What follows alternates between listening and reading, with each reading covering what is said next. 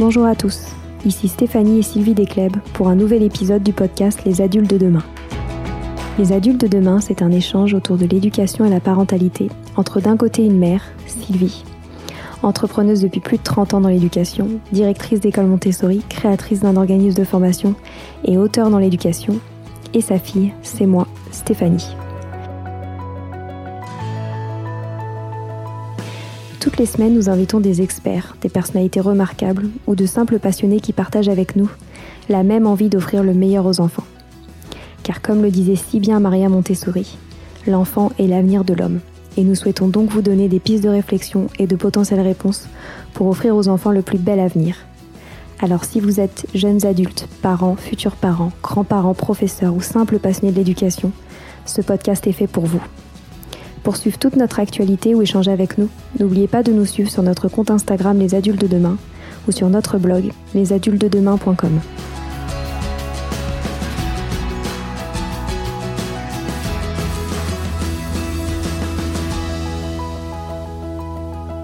Bonjour à tous. On continue notre voyage direction le congrès Innovation en éducation avec une autre invitée d'honneur, Rebecca Svedge, pour parler d'orientation et de vocation.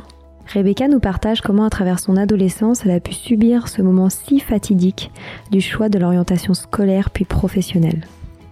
À travers une meilleure écoute d'elle-même, elle a su se construire sa propre vocation en aidant les autres à trouver la leur. Pour toutes les personnes qui cherchent le sens dans leur travail et qui songent à devenir des acteurs du changement, cet épisode est fait pour vous. Je vous souhaite une très bonne écoute.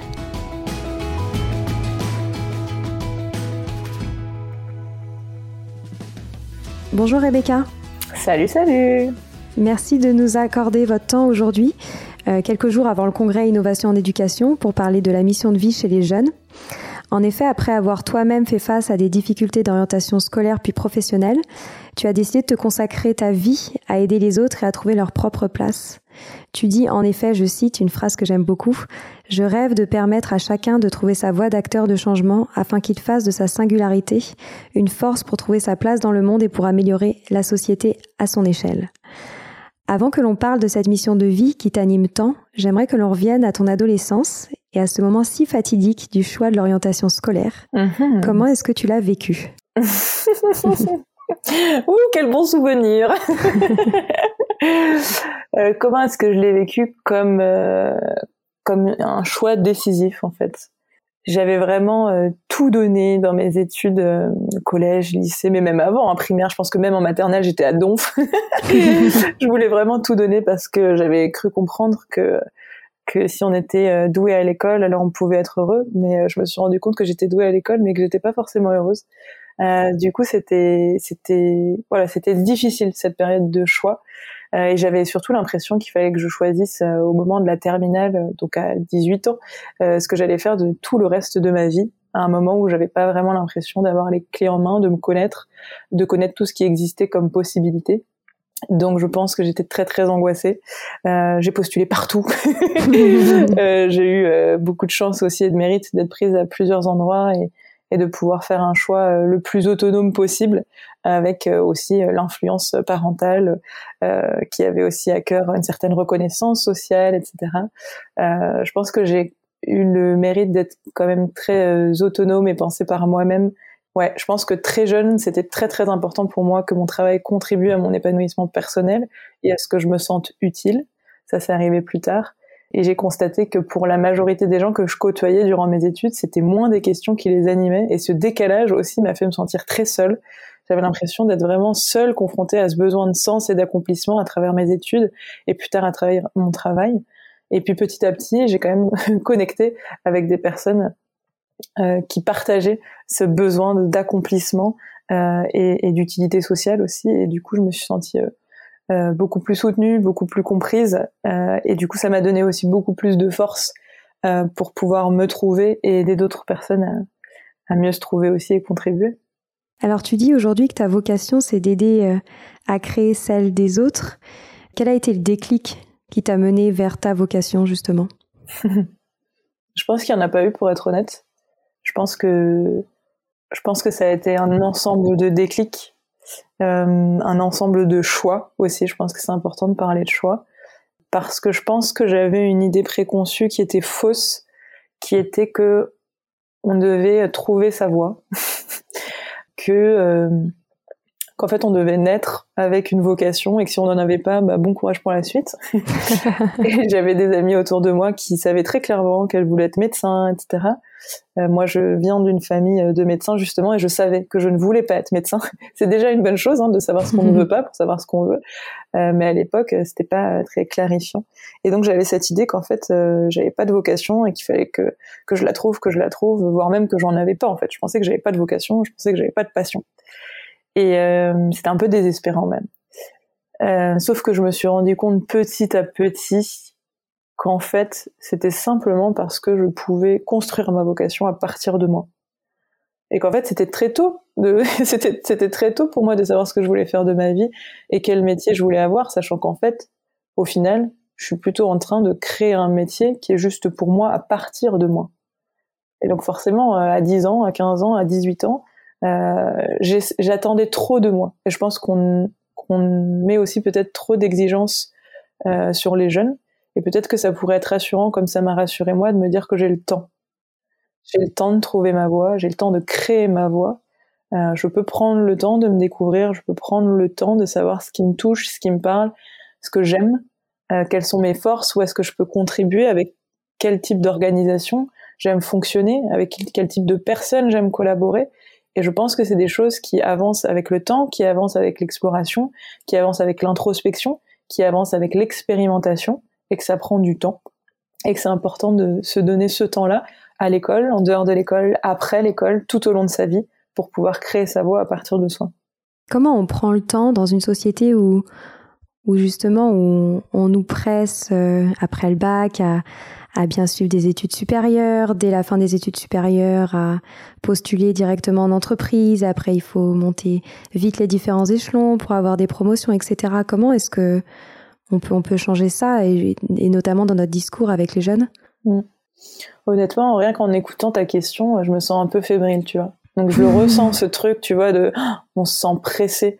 Euh, franchement, je, je, j'en reparlais là il y a quelques quelques minutes avec ma sœur de cette pression euh, d'avoir beaucoup de choses à assimiler à l'école, d'avoir beaucoup d'horaires euh, en présentiel à l'école, et puis après une tonne de devoirs, et puis en fait, mais comment J'ai vraiment cette sensation de courir après le temps, et puis euh, moi, cette notion du temps, elle a été très douloureuse dans mon vécu parce que à force de vouloir trop bien faire, en fait, je me suis épuisée, mais déjà dès dès enfin, depuis longtemps, je travaillais beaucoup, mais surtout à partir de la première au lycée, où j'ai commencé à travailler très tard le soir et j'ai dormi trois heures par nuit pendant les dix années qui ont suivi, ce qui était euh, catastrophique. J'ai fait de mon mieux, j'accepte, euh, mais c'était vraiment cette sensation effectivement qu'il y avait trop, trop de choses à faire, trop vite pour pouvoir atteindre trop d'exigences, euh, ouvrir toutes les portes, que tout reste possible, etc. Donc je, je ressens vraiment euh, l'intérêt de cette question. et maintenant, comment y répondre bah, ce qui m'est venu vraiment très spontanément et très simplement. Et je pense que parfois les réponses, elles sont simples. Ça veut pas dire qu'elles sont faciles à incarner. Je pense que c'est aussi beaucoup s'écouter, beaucoup écouter son rythme, euh, parce que parce que c'est une clé de compréhension de soi, de compréhension de comment on fonctionne. Comment on fonctionne. Euh, je pense que c'est important d'apprendre à s'écouter aussi. Euh, je pense que voilà, c'est aussi dans des moments où on va être pressé par l'extérieur, par un cadre scolaire ou autre, d'avoir conscience de ce qui est en train de se passer en fait. C'est-à-dire que bah, parfois je vais avoir conscience que là c'est pas mon rythme, mais d'accepter le fait que j'ai un rythme différent. Donc il y a un enjeu d'écoute de soi et je pense qu'il y a un enjeu d'acceptation. Moi j'ai une maman qui est très speed, qui est beaucoup dans le dépêche-toi, il faut faire vite, même quand à mon sens il n'y a pas forcément besoin de se presser. Et moi j'ai un rythme très doux. J'ai besoin de beaucoup de douceur, beaucoup de lenteur. J'ai besoin de beaucoup de lenteur dans ma vie. Et euh, du coup j'ai eu un rythme quand j'étais enfant qui respectait pas complètement euh, mes besoins profonds. Et à l'école aussi hein, quand je ça allait trop vite là encore hein, j'ai fait un cours de chant où ça allait beaucoup trop vite pour moi en fait. Mais j'étais pas en train forcément de juger la prof en me disant enfin au début un peu faut être honnête. J'étais en train de dire mais elle va beaucoup trop vite c'est n'importe quoi comme pédagogie nanani nananou puis je voyais qu'il y en avait d'autres qui étaient très contents en fait avec ce rythme-là, qui peut-être étaient plus avancés que moi d'ailleurs en chant. Et en fait, j'ai juste lâché prise sur le fait que le rythme du cours allait être différent, accepter le fait que moi j'ai un rythme plus doux, que j'aime apprendre les choses une par une plutôt que d'apprendre plusieurs choses d'un coup. Et du coup, j'ai commencé à trouver finalement euh, un apprentissage de ce cours qui peut-être allait trop vite pour moi, mais du coup, ça m'a permis de comprendre que ok, voilà comment moi j'aime apprendre. Moi j'aime avoir un rythme doux, j'aime apprendre les choses l'une après l'autre et progressivement. Et donc je suis sortie de ce cours plutôt que d'être dans la critique de ma prof que j'avais déjà eu par ailleurs et qui avait un rythme qui me correspondait en plus, mais de me dire ok, grâce à elle j'ai appris ça. Et donc je sais aussi pour la suite comment prendre soin de moi dans les moments où j'aurais besoin d'apprendre, quels sont les types de pédagogie qui me correspondent le mieux, quel type de pédagogue j'ai envie d'être aussi euh, quelle personne j'ai envie d'accompagner, etc. Donc je pense que à défaut de toujours être en capacité de respecter son rythme dans les cadres dans lesquels on évolue, je pense que ça peut toujours être l'occasion d'apprendre sur soi, sur ce qui nous va, sur ce qui nous va pas, pour pouvoir faire de plus en plus des choix qui nous correspondent, dans lesquels on se sent aligné, et pour peut-être vivre de façon beaucoup plus sereine les cadres dans lesquels on ne rentre pas, ou les moules dans lesquels on ne rentre pas. pour éviter de devenir une tarte. Est-ce que tu pourrais définir euh, ton activité aujourd'hui pour euh, tous les auditeurs qui nous écoutent? Avec grand plaisir. Alors euh, aujourd'hui, j'aspire à accompagner les jeunes femmes qui sont entrepreneuses et actrices de changement. ces femmes, elles sont souvent en quête de sens, en quête de confiance, en quête d'équilibre, en quête de liberté et je les accompagne à construire leur vocation épanouissante et impactante pour les aider à se sentir accompli, à se sentir utile aux autres et à avoir une rémunération pour la valeur qu'elles partagent. Et pour ce faire, euh, j'utilise différentes euh, casquettes de coach, de formatrice, de conférencière, d'autrice, d'animatrice, de facilitatrice.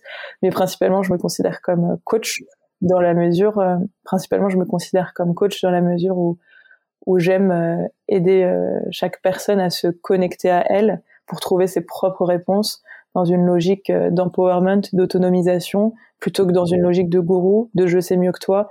J'ai vraiment cette euh, confiance que chacun détient ses propres réponses euh, et que euh, une bonne écoute, une bonne empathie, un bon accompagnement, des bonnes questions peuvent aider à vraiment se trouver. et, et, donc pour ça, j'ai différents programmes d'accompagnement sur mesure.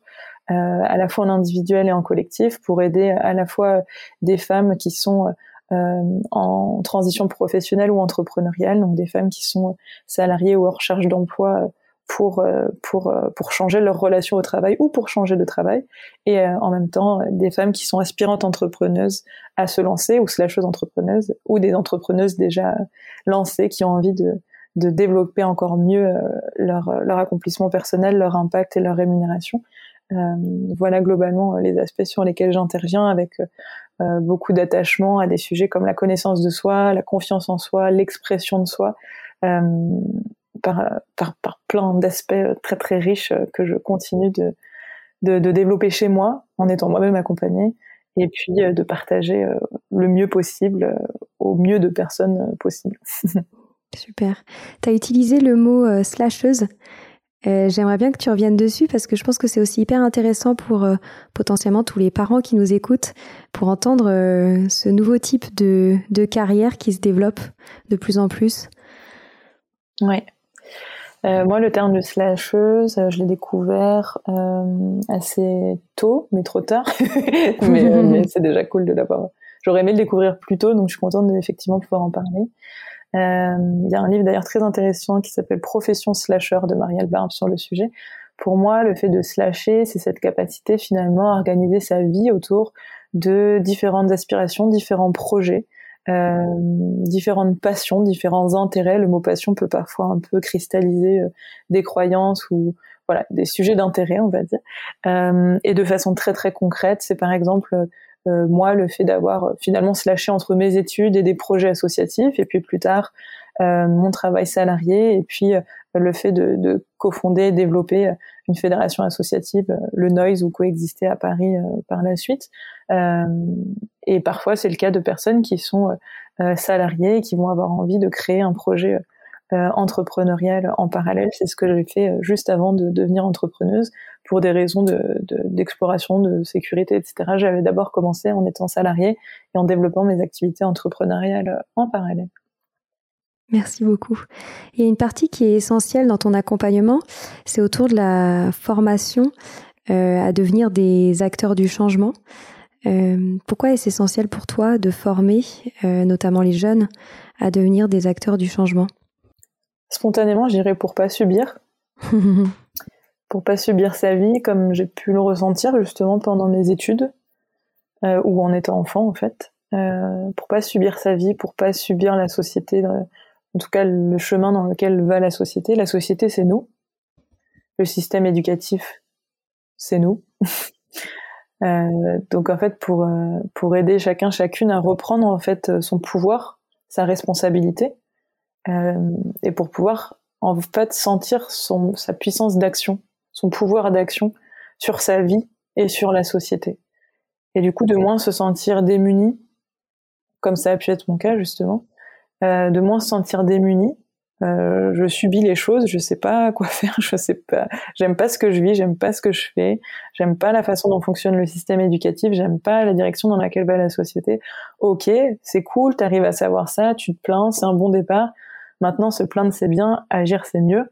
Et donc l'idée c'est de pouvoir recontacter en fait sa, confiance et sa capacité d'action pour pouvoir réorienter sa vie, reprendre les rênes et puis aussi contribuer à une société dans laquelle on a vraiment à cœur d'évoluer. On a chacun le pouvoir de contribuer à son échelle à la société. Et j'avoue que parfois moi-même je me sens un peu dépassée par l'ampleur euh, des enjeux sociétaux et environnementaux et en même temps euh, toujours rester euh, voilà accroché à ce sentiment que je peux faire la différence et qu'on peut chacun être être des colibris et ensemble, je pense, créer de, de grandes différences. C'est les petits ruisseaux qui font les grandes rivières et je m'attache beaucoup, euh, beaucoup à ce, ce proverbe-là pour garder euh, de l'espoir, de la motivation, de la force aussi euh, dans les moments qui sont plus challengeants au niveau, au niveau personnel, interpersonnel et puis macro, sociétal aussi. Bien sûr. Est-ce que tu penses que c'est des choses qu'on peut transmettre déjà aux adolescents euh, au collège, au lycée, quand on les accompagne euh, sur leur orientation scolaire ou professionnelle? Oui. En tout cas, euh, moi j'aurais aimé, et j'ai aimé les moments où, on a pu me, le partager. Je pense que, tu vois, quand tu m'en parles tout de suite, moi ce qui me parle, c'est aider les, jeunes à nourrir la confiance qu'ils ont en eux aider les jeunes à, nourrir la confiance qu'ils ont en eux et en l'autre aussi. Parce qu'une fois qu'on a confiance en soi, alors on a confiance en sa capacité à faire des choses, à changer les choses. Et je pense que je pense que c'est pas une affaire d'âge en fait. Oui, bien sûr. Euh, les jeunes sont capables de beaucoup. Euh, euh moi, j'ai beaucoup intériorisé quand j'étais encore plus jeune qu'aujourd'hui.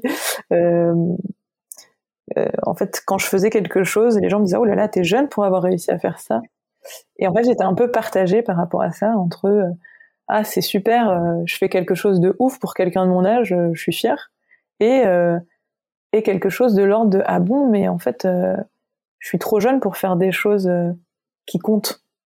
Et finalement, c'est une forme de discrimination sur l'âge où finalement je me rendais compte que ah j'étais la plus jeune à faire ça, j'étais la plus jeune à tel endroit, j'étais et moi-même en fait je pense que je me dévalorisée ou censurée ou j'osais pas.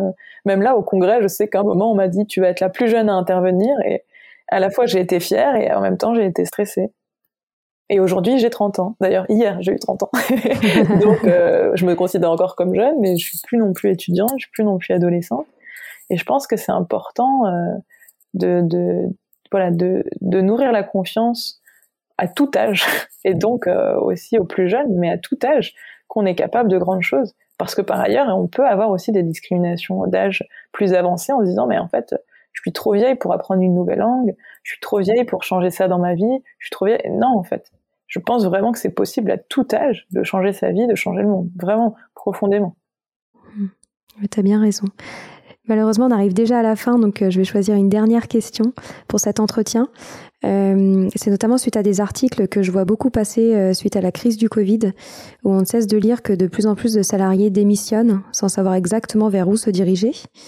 Alors, est-ce que tu penses que cela s'explique par une crise du sens du travail? Est-ce que, bon, c'est une vaste question, hein, mais c'est potentiellement très lié aussi à, cette crise qu'on a vécue.